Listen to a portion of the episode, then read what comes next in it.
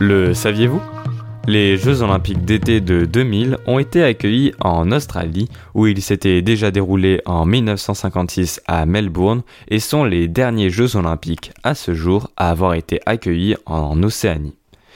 Ces Jeux olympiques, les derniers du millénaire, l'année 2000 étant effectivement comptée comme la dernière année du deuxième millénaire et non comme la première année du troisième millénaire, seront l'occasion de la première apparition officielle du triathlon et du taekwondo, mais surtout seront un franc succès sportif, mais pas seulement pour l'Australie. En effet, le pays se classera quatrième au classement des médailles, avec 58 médailles dont 16 en or, notamment grâce à des sports comme la natation, très appréciée en Australie, avec par exemple le nageur australien Ian Thorpe ayant été l'athlète le plus titré de ces Jeux avec 3 médailles d'or et 2 d'argent.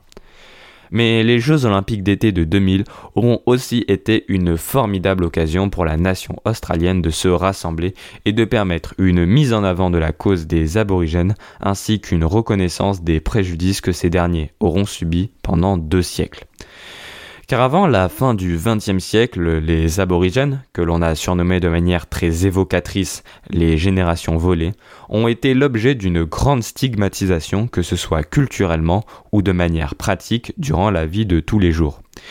Par exemple, du début et jusqu'au milieu du XXe siècle environ, dans le cadre d'une politique d'intégration forcée, des enfants aborigènes étaient enlevés à leur mère afin d'être élevés en orphelinat.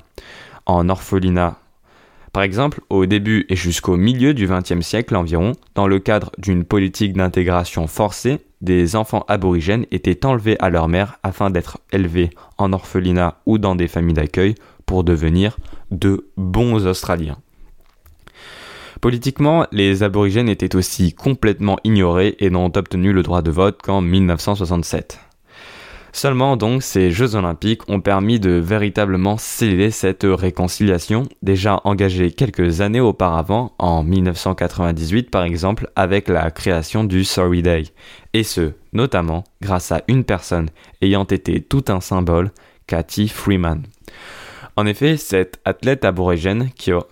en effet, cet athlète aborigène qui aura eu l'honneur et la responsabilité d'allumer la flamme olympique aura non seulement su canaliser l'espoir et l'identité des Australiens, mais aussi et surtout des aborigènes. Comme en témoigne sa magnifique réaction lors de sa victoire aux 400 mètres où elle fit un tour d'honneur en brandissant côte à côte le drapeau australien et le drapeau aborigène, symbolisant donc la ferme volonté des deux peuples d'accomplir ensemble de grandes choses.